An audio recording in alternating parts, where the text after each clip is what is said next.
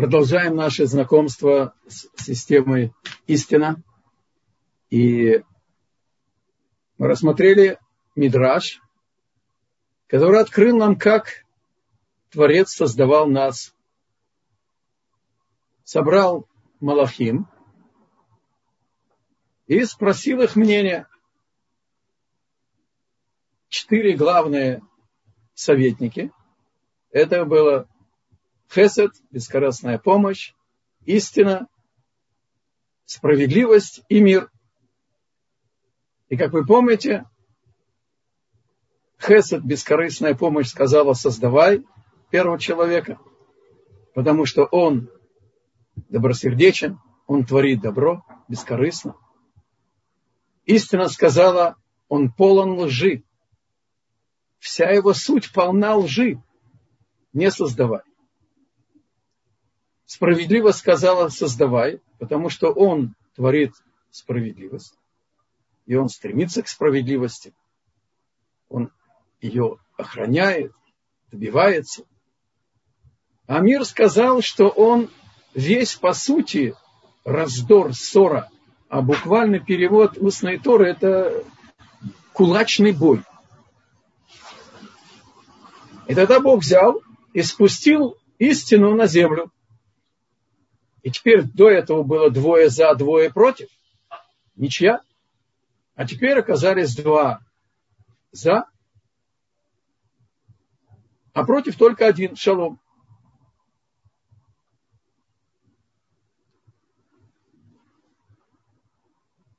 Сегодня мы попробуем расшифровать и поучить вот эту фразу, что после того, когда Бог спустил истину на землю, сказано «Ваэмет мина арец тицмах», что эта истина, которая была спущена на нашу матушку землю, она расцветет из земли.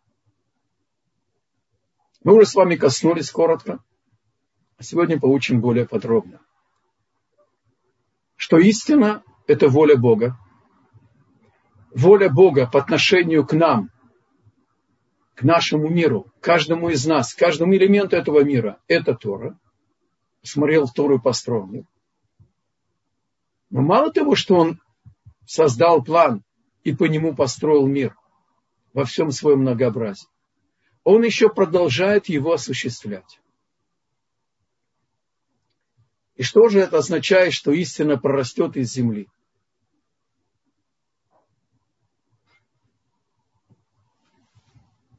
Рамбан, Нахманит,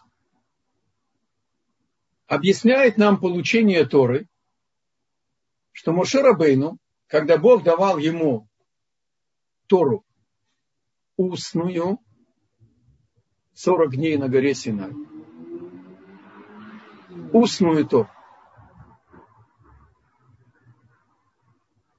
он ему дал не только знания всех деталей мира во всех их совокупностях и как ими пользоваться.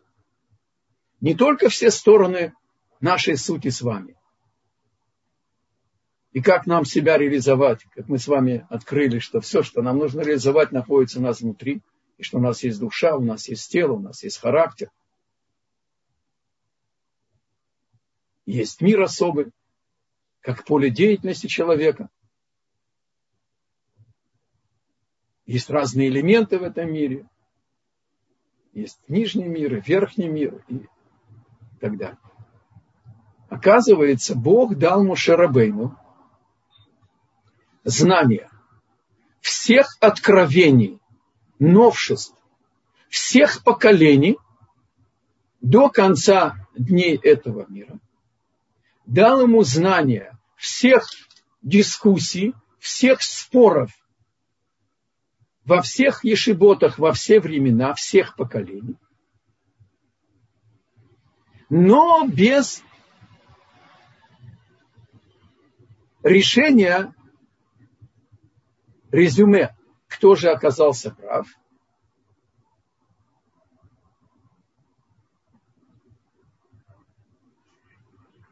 Только дал два принципа, по которым каждое поколение сможет выяснить, кто из возражающих, обсуждающих, спорящих, какая идея, какая логическая посылка, какое построение, какой вывод, какой источник является истиной. Принцип, что идти за большинством мнения мудрецов.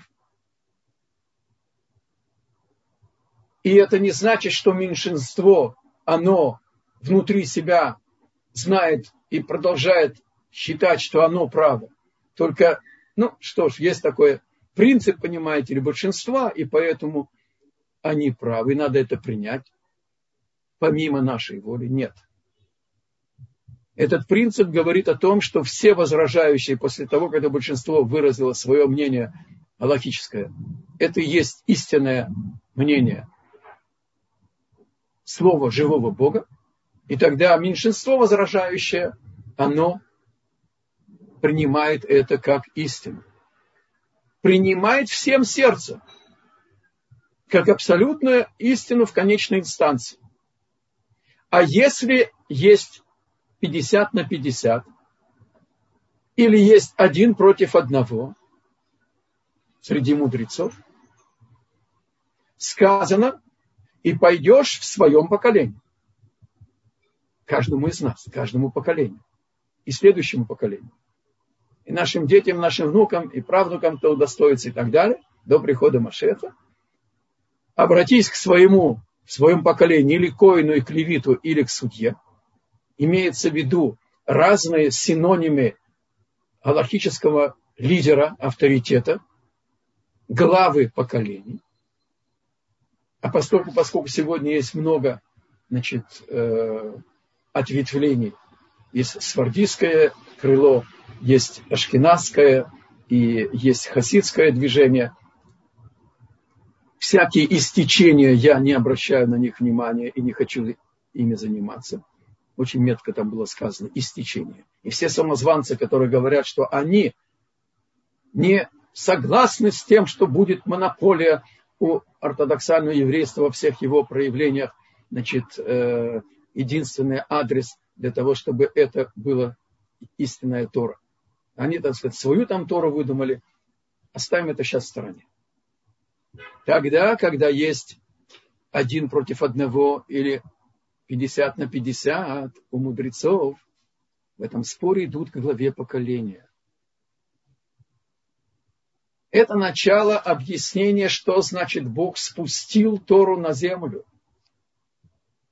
Бог дал мудрецам, которые выходят на уровне совершенного чистого разума, абсолютно владения своим характером, подчинение своей телесной субстанции духовности. Получить возможность видеть истину. И так как они решают, за ними и пойдут все.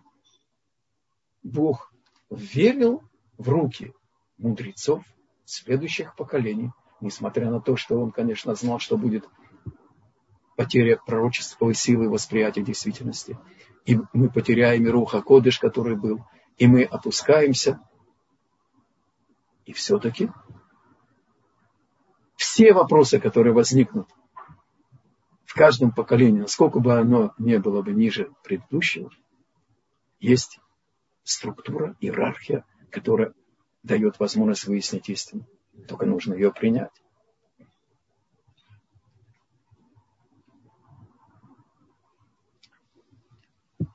Даже когда мы имели активную пророческую силу восприятия действительности. Она есть у каждого из нас. Она оживится с приходом Машеха.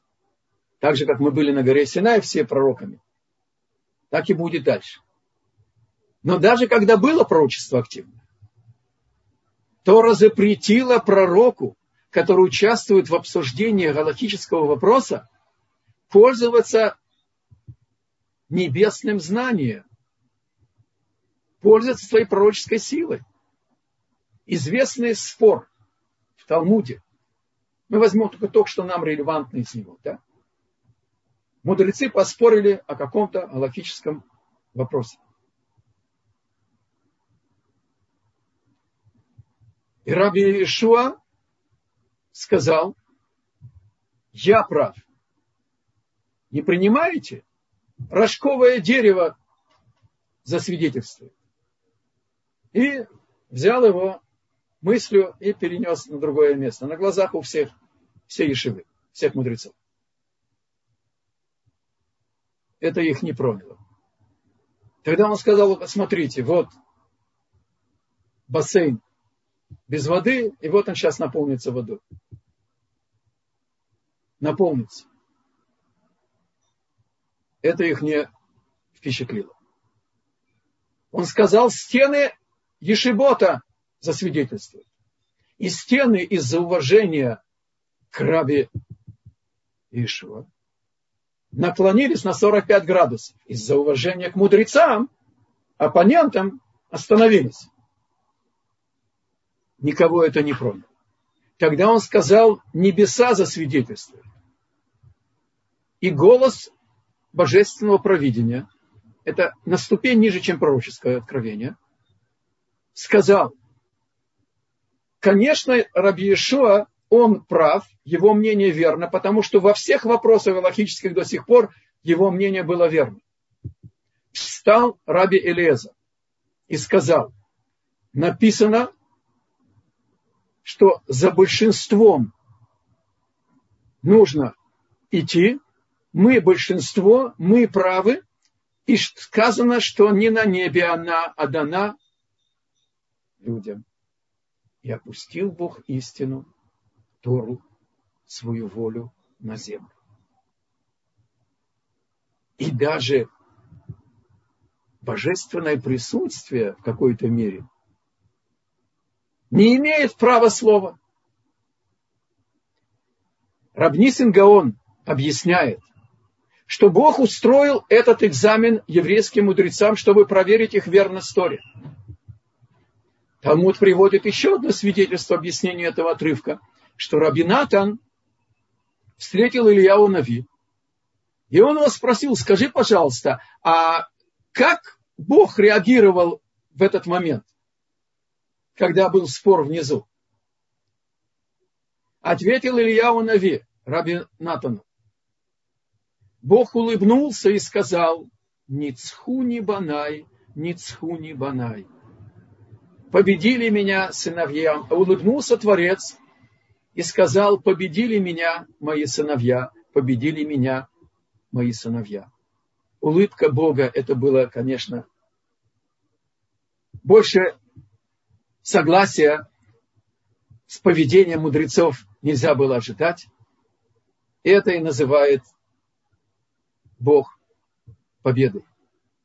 Так Бог верил в руки мудрецов. Только еще раз я говорю, не каждого, кто хочет получить ответ, который ожидает и выбирает кого-то, считает, это и есть мудрец. А только признанные авторитеты, которые получили свое призвание. У нас нет смеха, когда первых членов Санедриона выбрал Муше, и Бог дал им полномочия, это называется смеха. А затем каждый Санедрион, когда кто-то из участников Санедриона, а среди них были и пророки, многие из них, названные в Талмуде по имени, знали секрет оживления из мертвых. Когда они однажды были на выездной сессии, изучали разные виды изъянов урождавшихся ягненков, телят и ягнят, они оказались без ужина, они зашли в духовный мир, соединили духовные силы Кевеста, овечку, и появилась внизу овечка, и они сделали себе ужин и так далее, чтобы мы поняли, о ком идет речь. К началу второго века римляне прекратили существования института Санедриона, но была передана эстафета главам регионов. И так это передавалось до наших дней, когда главы регионов, главы, значит, э, не только одной страны иногда, нескольких стран, они давали свое согласие и как бы короновали принимающих эту эстафету. Или, как я знаю, что Рав Мельцер, который э, был э, значит, э, еще учеником Саба Микелем и был современником Хафецхайма, он написал Равшаху, что он не нуждается в моих рекомендациях. Это была рекомендация. Только эти корифеи, которые получили эту эстафету от предыдущих корифеев и так далее, они являются главами поколения. И только по большинству мнений мы приходим к выводу, что это и есть верность, верное мнение. Как я приводил вам пример с, со спором, можно ли подниматься на храмовую гору. Вот оказывается еще дополнительное объяснение, что Тора была опущена на землю. Почему они названы мужи Великого Собрания? Потому что Мошера Бейну дал нам в молитве напоминать себе, что Ашема Гадоль Гиборва Нора, что Бог, Он велик, могуществен и страшен. Но когда был разрушен храм, и когда евреи вошли в изгнание, и были под гнетом, уничтожаемые, сжигаемые, преследуемые, и храм был разрушен. Иерусалим был запахан как поле в исполнении пророчеств, кстати. Тогда пророк Еремия, который был современником разрушения первого храма, которого Бог послал за изгнанниками десять колен, когда Санхириф их взял в плен, по указанию Бога, и часть из них вернулись, и поэтому у нас есть, в принципе, представители всех колен, несмотря на то, что десять колен канули в лето в основном, но все равно часть вернулась с Ирмияу. И пророк Даниэль тоже был современником разрушения первого храма до начала строительства второго. И пророк Иеремия изъял из молитвы слово могущественный, а Даниэль сказал, нельзя в таком состоянии еврейского народа, угнетаемый, преследуемый в изгнании, разрушен храм и так далее, говорить, что он страшен – Смотрите, как себя ведут великие мира сего. И не боятся Творца, не боятся наказания и творят такие святодет, святотатства. Пришли мужи Великого Собрания и вернули, вернули формы проявления воли Бога в молитве.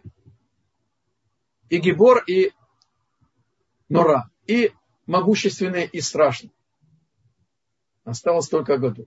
Спрашивает Талмуд, как могли пророк Иеремия и Даниэль перечить указанию Моше. Есть еще один принцип, что последующие поколения не могут спорить с предыдущими. Те, кто ближе к Синайскому откровению, у них приоритет –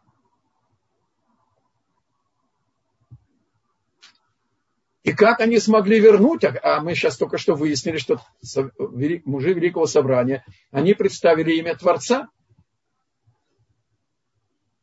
А ответ. Именно потому, что и в изгнании, и во время разрушения храма Творец был с нами. И мы, как в другом месте сказано, овца, окруженная 70 голодными волками осталась целой. Это и есть Гибор Венора. А почему все-таки Бог позволил, чтобы пророк Иеремия и Даниэль это изъяли из молитвы на какое-то время? Слушайте внимательно. Когда евреи знают, что Бог Гадоль Гибор Венора, и никакие испытания не колеблет его знания, тогда проявление воли Бога в такой форме является истиной. А Иеремия, пророк Иеремия и пророк Даниэль поняли, что поколение не находится на этом уровне, оно сломано разрушением на их глазах храма, осквернением храма, уводом их в изгнание, миллионы погибших, они не могли искренне сказать Гадоль вы Гибор, э, э, Гибор вы Нора, могущественный и сильный. И тогда, если бы Бог, он мог бы продолжить это проявить, так оно, как, как раскрыло бы, э, как раскрыли мужи Великого Собрания. Но народ бы не принял бы этого искренне, тогда бы это не было бы истина. А Бог, Он истина, как мы с вами выяснили.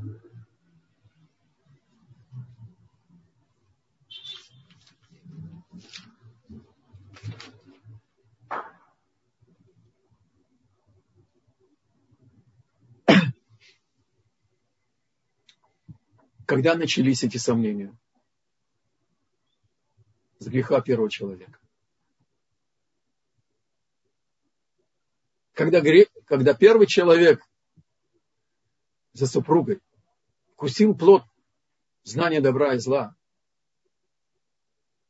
возникла у человека возможность из-за воображения, из-за отрицательного начала, которое вошел внутрь, поставить на обсуждение в сердце вопрос, выполнять или не выполнять волю Бога. Появилась у человека сила, сила выбора. У первого человека был выбор. Без выбора нет у человека. Но у него выбор был быть или не быть.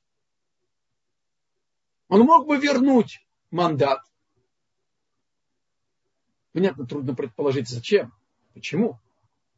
Но его сила выбора была сокращена до минимума. Но выбирать между нарушением воли Бога, когда он знал, что нарушение воли Бога – это не бытие, а единственная действительность бытие – это воля Бога, не представлял никакой возможности. Появление силы выбора, которая сама по себе является самой большой ложью, которая может быть в мире. Когда, когда человек зная, что Творец истина, и что это единственная действительность, единственное добро, будет сознательно, находясь в уме, выбирать зло. И вот отсюда мы попадаем в эти испытания.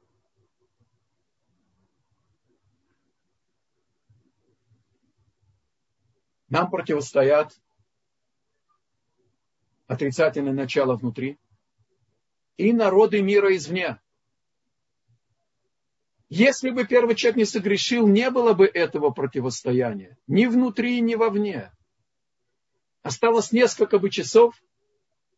Первая семья, если мы возьмем комментарий, что Каин и Авель родились до греха, вошли бы в шаббат, в грядущий мир, и закончился бы эксперимент.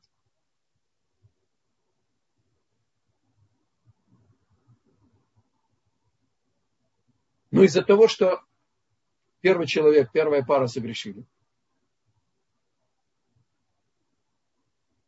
появляется путь исправления этого греха. Появляется возможность, чтобы ложь была принята как истина. И отрицательное начало подбивает нас внутри в нашем диалоге с собой, что делать. Оправдывает цель средства. Нужно ли быть верным, искренним, правдивым. Или поступать, как захотелось, как диктует ситуация. Абстрагироваться от того, что Тора предупреждает, что почет, стремление к почету, гордыня и вожделение уводят человека из этого мира. Действуй как хочет, как захотелось. Знаете, это крылатая фраза в современном Израиле, я говорю это с болью. Бали, мне захотелось. Это разрешено, это истина, это можно. Те вопросы мы не задаем. А извне народы мира оторвали действительность от Творца, дали ему бытие, существующее само по себе, и строит этот мир, и развивает его, наполняет его новшествами, и наслаждаются им. А когда снимаются границы с наслаждением, когда наслаждение не средство, а цель, то разрешается сама способность наслаждаться. И тогда идет совершеннейший маразм. И нет у человека, есть клюм, говорящее ничтожество.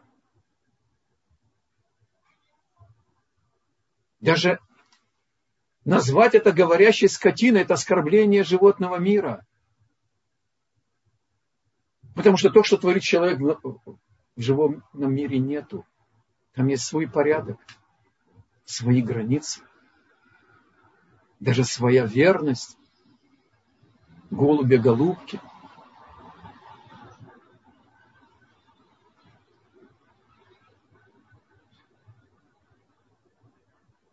Один из последних завихрений. Все в мире уже решено. Нету голодных.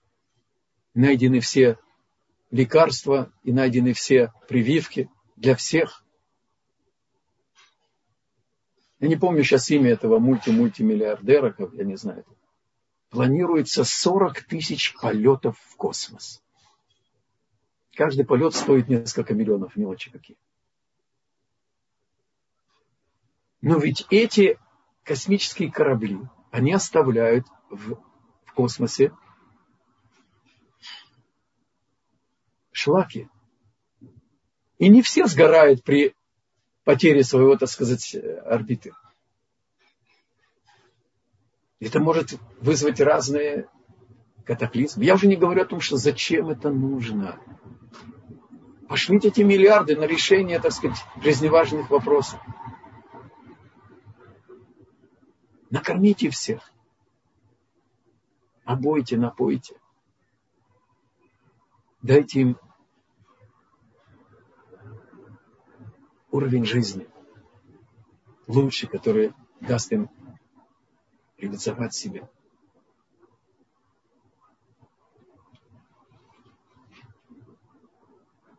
Бог дал нам против двух этих духовных врагов, дал нам две заповеди. Обрезание и стереть имя Амалека.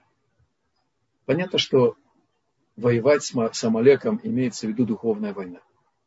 Но обратите внимание, приводит Раволь без отца, что Бог говорит, вы сделаете свое. И человек должен сделать обрезание. И человек должен выполнить заповедь, выкорчевать из своего мировоззрения, что что-то может быть случайным что что-то в мире может быть само по себе, а не связано с волей Бога. Что может быть какая-то судьба, какой-то рок, какое-то невезение, или наоборот, везение, удача, протекция, то, другое, третье. Это то, что требуется от нас. А продолжает Тора и говорит, а Творец, в принципе, Он обрежет наши необрезанные сердца – а обрезанное, необрезанное сердце – это сердце, которое изолировано. Знаете, как бывает, входишь в комнату, и телефон показывает, нету контакта.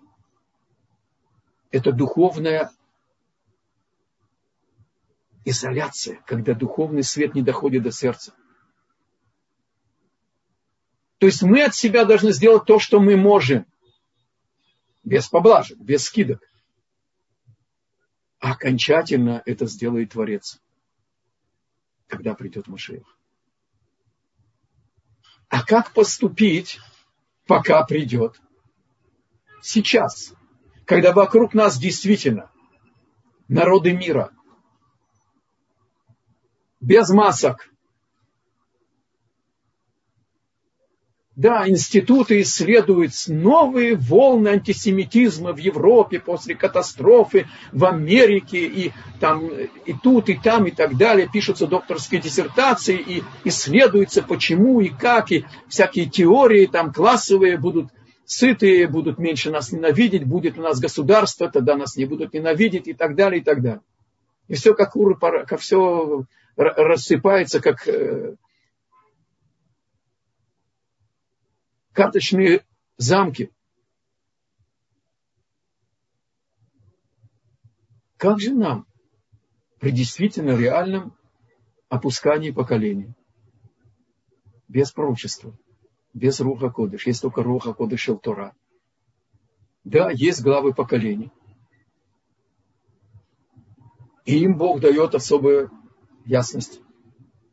И мы идем по их стопам, по их указаниям, как бы нам это было бы не тяжело. Как же удостоиться? Противостоять. Как выстоять против этих двух врагов?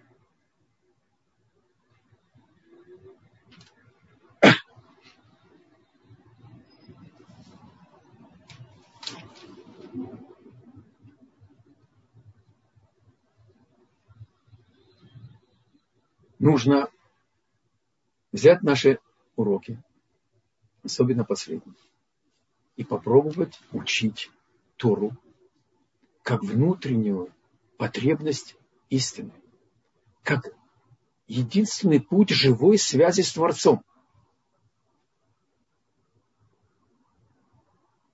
Как мы с вами учили.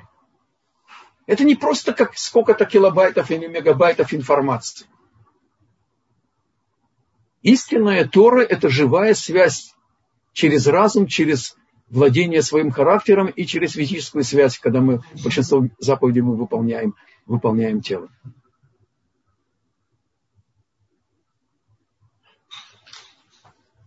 Установить изучение Тору как жизненную потребность, как самое главное в жизни. И не количеством часов определяется – наша связь и наша истинность в Торе. Постоянством и полным реальным слиянием с этой потребностью. Испытывать потребность, как вот мы требуем, сейчас такая жара была, испытываем жажду. Испытывать жажду изучения Торы. Ввести в нашу практику все, что мы учим и если находим что-то реальное или учить Галаху, как я вам сказал, две Галахи в день гарантирует нам вечность. Вечность, не здоровье, не пенсию, не квартиру всем детям. Вечность. Две Галахи в день. Как минимум, можно и больше. Это один, одна веревка каната. Но оказывается, связь с истиной нужна еще и в молитве. Да, она тоже является одним из, одной из тропинок к связи с Творцом. Написано Коре Ашем леколь корав. Бог обращается, зовет всех, ко всем обращается, кто зовет его. Спрашивает Талмуд, всех?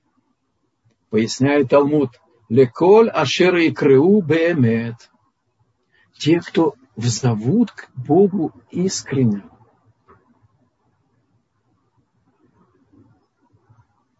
Написано в Пятикнижье. Проходят годы изгнания.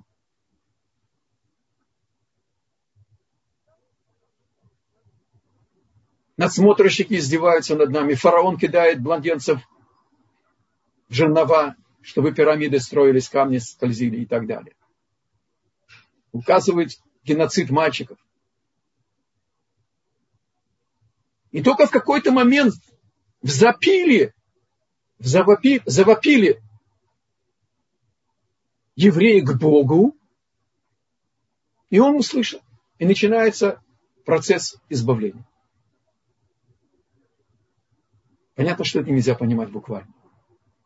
Просто до сих пор стонали от садиста надсмотрщика, от еврея Капа, кстати, это первый, не немцы и Махшмам сделали это, это, это злодеяние святотатства, взять евреев, и чтобы они э, наказывали и следили за, за пленными собратьями в лагерях, гетто. Это еще фараон устроил. Когда евреи поняли, что все страдания идут от их поведения, что это испытание от Творца, тогда сказано, что Бог услышал и обратил свое сердце к ним. Нет у Бога проблемы со слухом, и нет у него никакого сердца. Имеется в виду, в зависимости от изменения молитвы человека, изменилось управление Богом мира. Это называется «вспомнил и обратился к ним», и начинается избавление. И молитва должна быть эмет. Послушайте внимательно.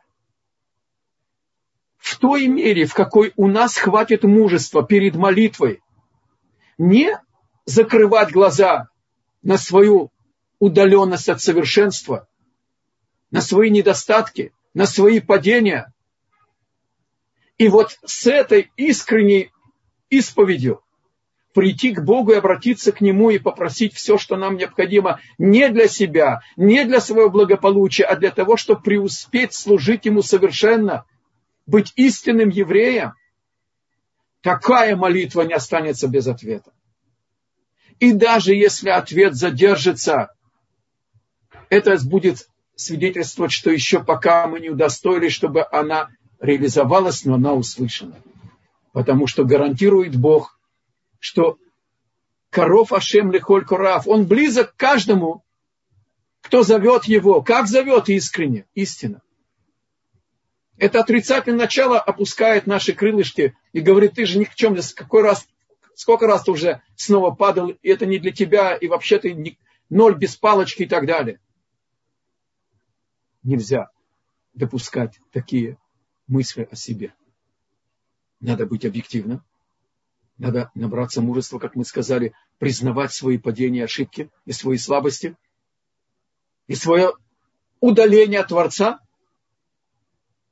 Но и здесь в молитве включить нашу тему, чтобы молитва была истиной, чтобы обратиться к Творцу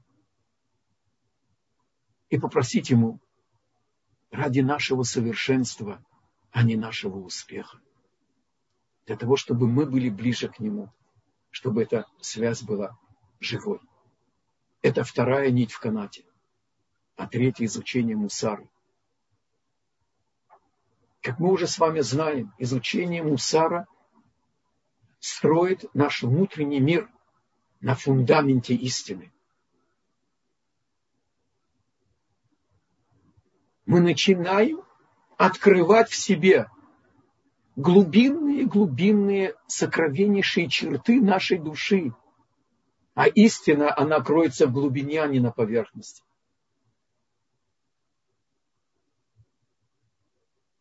И человек меняется, человек открывает в себе то, о чем мы с вами учим, восхождение к себе. Самореализация – быть самим собой, здесь нет отговорок, что это невозможно, это не для меня. И не только невозможно, это возможно, не только возможно, это обязанность, это требование. И Бог здесь даст нам все необходимое, чтобы преодолеть то, что мы пока еще не можем преодолеть. Как мы с вами учили у Рабейна Иона, вплоть до расширение наших природных границ. Чудо каждому из нас.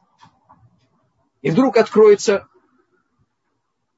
память, усидчивость, скорость, силы вылететь из теплой постели даже в зимнее утро. Наша зима, ну, на утреннюю молитву и записывать пропущенный урок как долг. Непрощаемый, пока не выполнишь. И планировать особенно дневную молитву и никогда не уступать, извините, отрицательному началу при любой усталости, сколько бы ни сделали добрых дел за день, не уступать в вечернюю молитву. Рассказывают, наш современник в 20 веке был с нами, Раф Исроиль Яков Фишер, Захарцадик Вагадожли Враха. Он жил рядом с синагогой Зехрон Моше. Но он был очень болен в последнее время. И для него дойти эти где-то метров 50 до синагоги было просто риск для жизни. Он, он, несмотря на что он ходил, пока мог, на миньян, и возвращался посиневшим от усилий и боли, которые он переживал, и не уступал молитву. Вечерняя молитва, дарабанан от мудрецов. У него не было таких мыслей.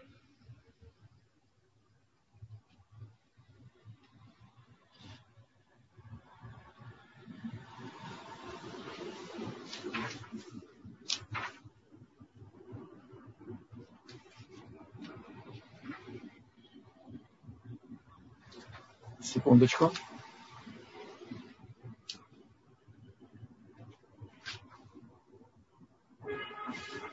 Бежала цитата.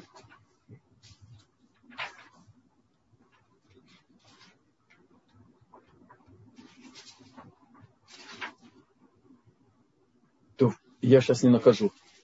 Может быть, придет. Извиняюсь.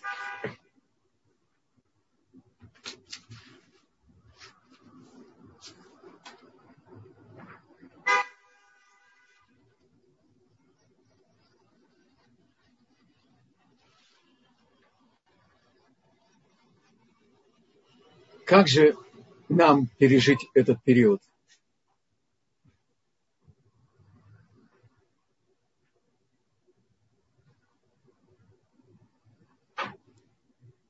И даже то, что я коротко обозрел, оно колеблет внутреннее уравновесие нашей веры.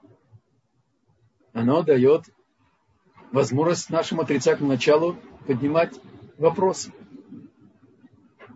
Как это возможно? Да кто я?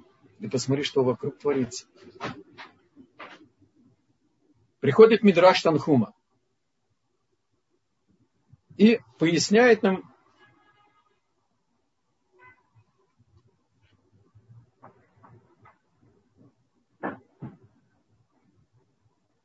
устная Тора говорит, «Вегу беехат умия шивену». Это шифр, Творец в своем единстве раскрывается. И кто может отменить его волю?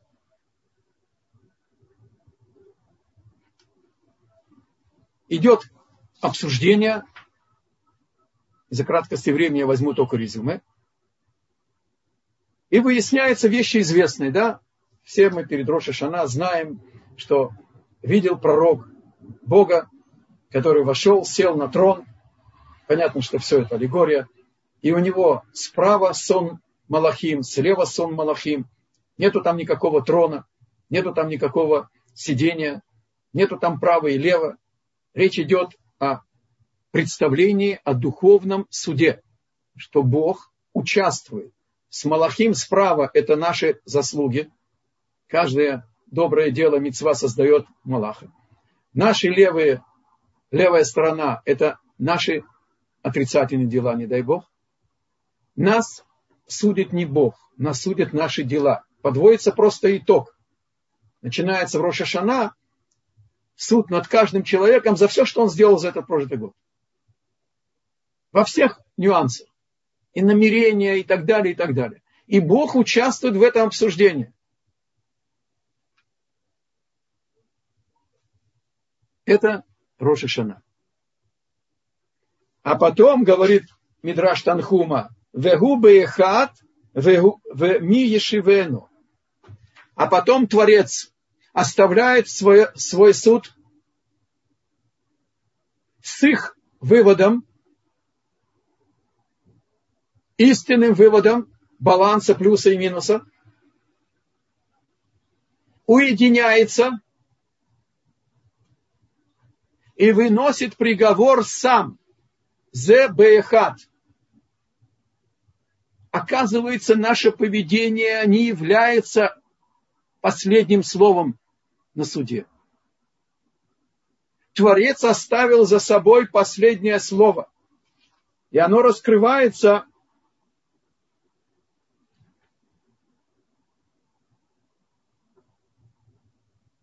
в другом месте, не в Талмуде, не в этом месте, где, где написано то, что мы сейчас учим.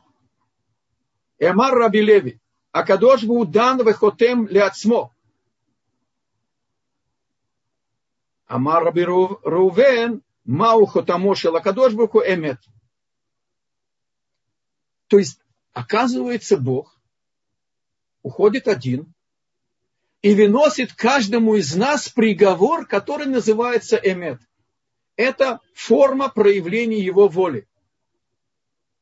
Раскрывает нам устная Тора,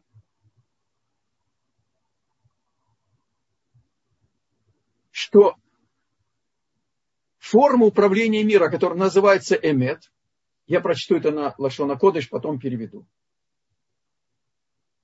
Убамида зу шелемет гуид барах хотем ги мидат киюм гаолам. После того, когда управляет Бог миром, управлением суда и милосердием,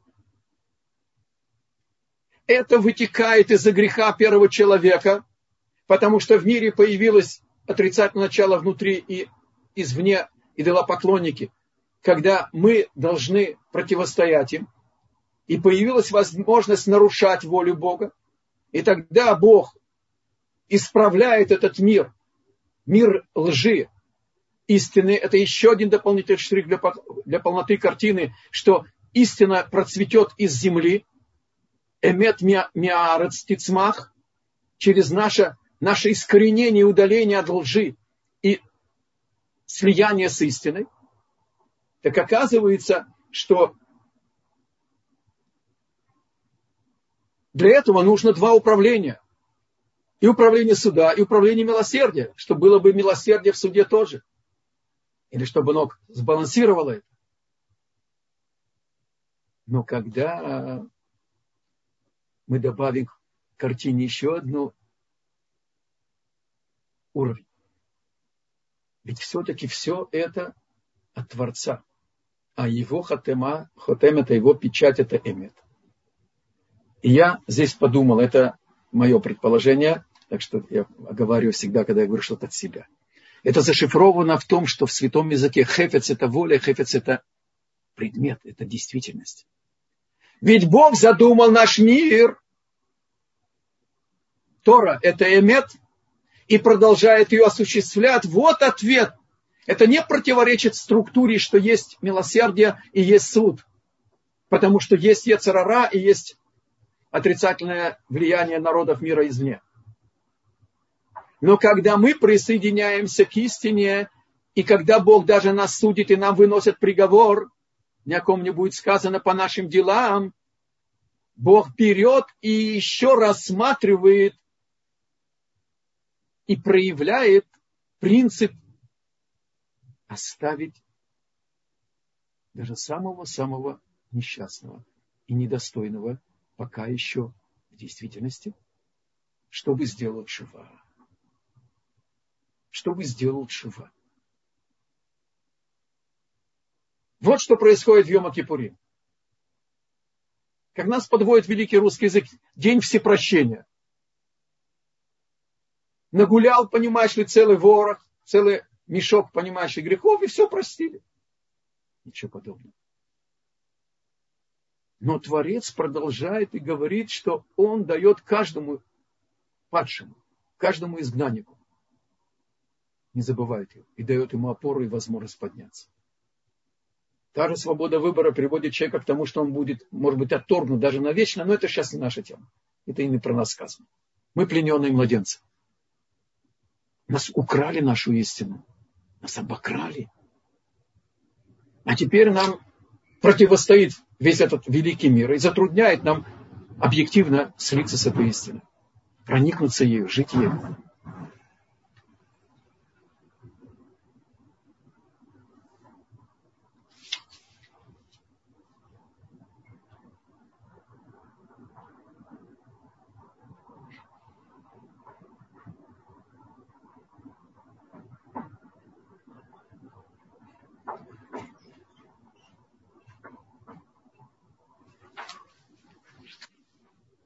Чува – это оживление из мертвых. Чува – это рождение заново. И так же, как младенец, до самореализации, так и чува. Не смущаться медленному движению, не смущаться того, что то, что мы желали и стремимся еще далеко. Не останавливаться из-за трудностей. Потому что все трудности вымерены. Они нам по плечу. Только мы еще не учились мобилизовать наши силы. Эти три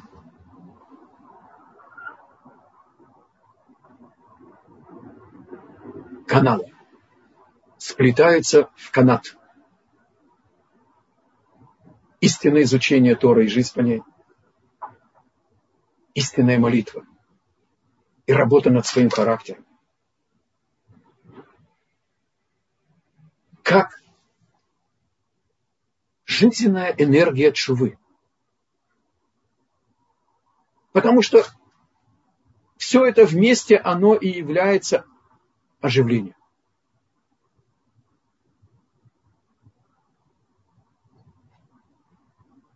И все зависит от нас. И у нас есть главы поколения. У нас ответы на вопросы, даже когда нет санитариона. Только постараться выкрасть, освободиться от, этой, от этого потопа информации, сплетен, дрязг, суеты. Сколько времени драгоценного из нашей вечности – из нашей подготовки к вечности.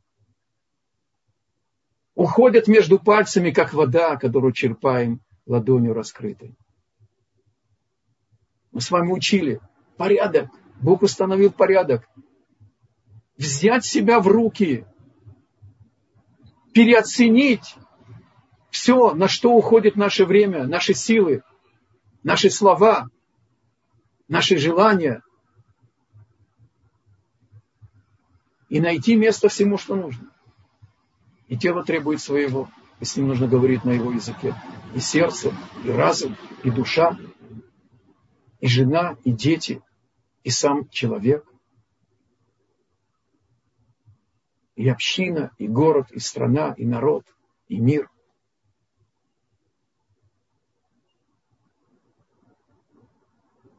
Вот оказывается, какая интересная структура.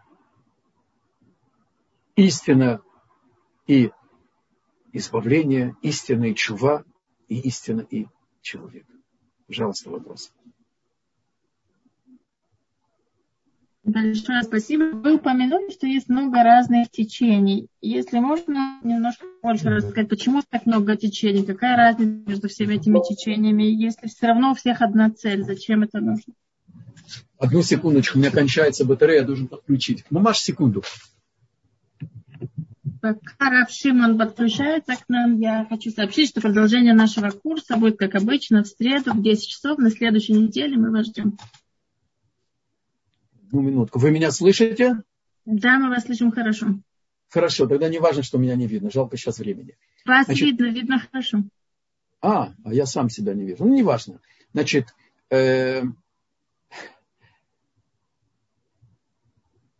Позвольте сначала улыбнуться.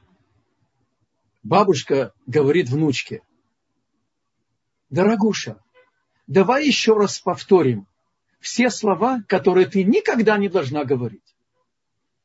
Позвольте мне ответить на ваш вопрос немножко необычным образом. Давайте не будем говорить о других истечениях. Они недостойны этого.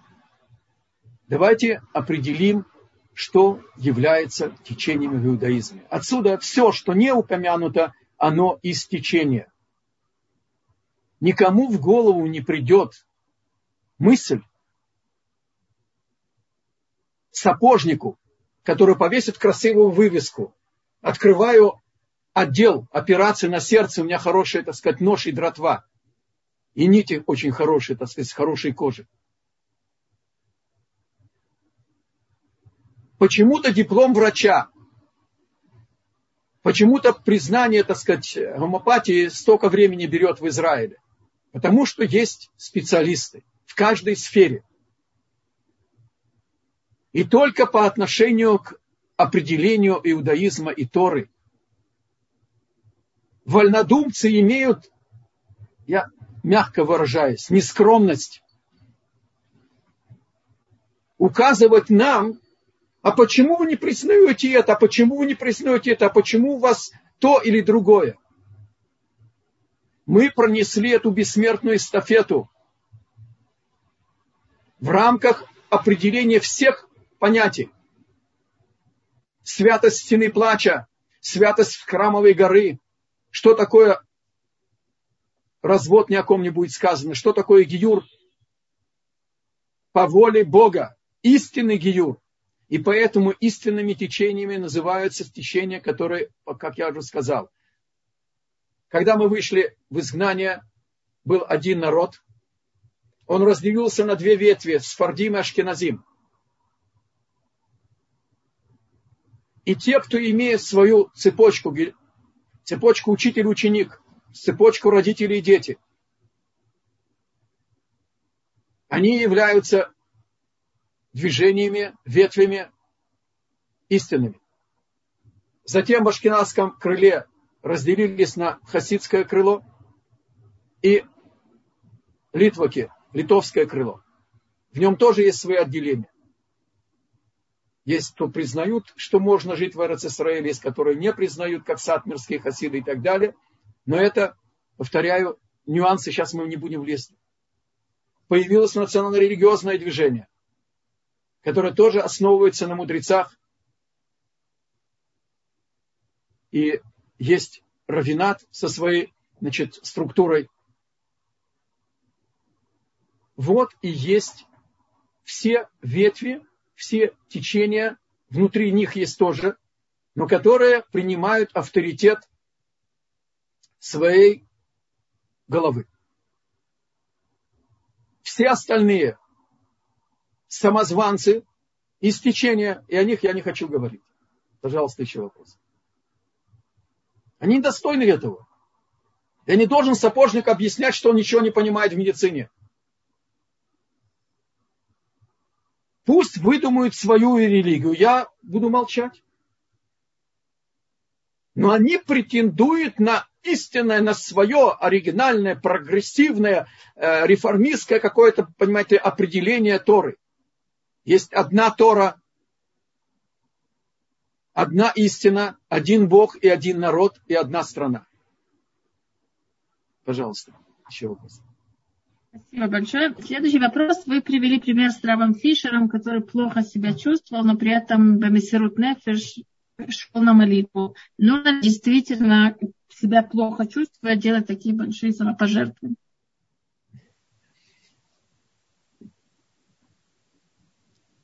Рассказывают про Хазониша, что он учился, пока были силы. И он умел рассчитать, что остановиться в учебе, обычно, конечно, глубоко ночь, глубокой ночью, чтобы он добрался до кровати. И он лежал и спал, у него не было, он не снимал одежды и так далее. Однажды он просчитался. Его нашли спящим на полу, до кровати он не дошел. Если наши маяки наши мудрецы так себя вели, для нас это пример найти свой максимум и приложить свои усилия, как я упомянул коротко. Мы же это не...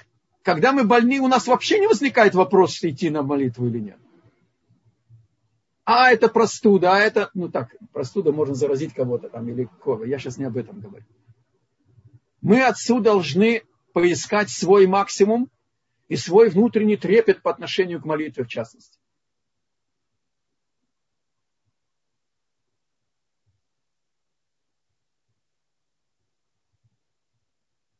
Пожалуйста, еще вопрос. Э, на данный момент я больше вопросов не вижу. Если кто-то хочет еще задать вопрос, вот я вижу поднятая рука.